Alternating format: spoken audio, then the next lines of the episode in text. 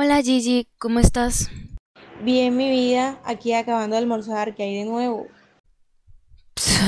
Imagínate que ahora, pues yo estaba entrando a la casa y escuché sin querer una conversación de mis papás.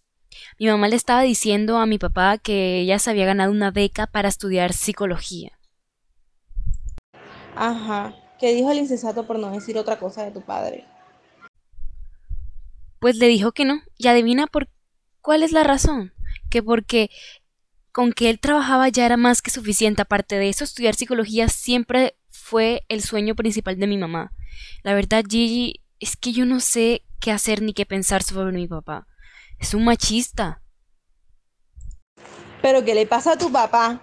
Primero Ariel no puede ser como quiere, porque es problema en la casa. Y ahora tu mamá tampoco puede estudiar lo que siempre quiso solo porque él lo dice. Tu mamá es muy sumisa. Ay, Gigi, todo eso yo ya lo sé. Es que mira, yo le pregunté que por qué dejaba que mi papá tomara todas las decisiones de la casa. Y ella simplemente, ¿sabes qué respondió? Que no quiere tener problemas con él. Es como quiere simplemente llevar la fiesta en paz. Pero eso me molesta muchísimo. Claro, ¿cómo no va a estar feliz si no se había metido con el troglodite de tu papá? Yo tampoco. O sea, ¿quieres que te cuente otra cosa? Hace unos días encontré un álbum de fotos de mi mamá cuando estaba joven y soltera.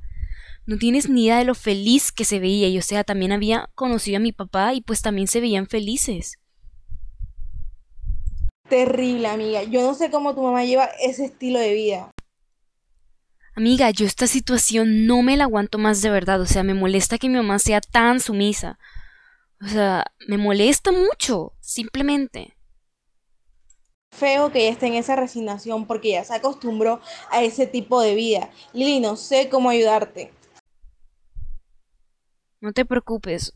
Más bien vamos a encontrarnos en el parque con Ariel a las seis y le contamos a él todo. Y también te voy a contar a ti mejor. Ok, nos vemos allá.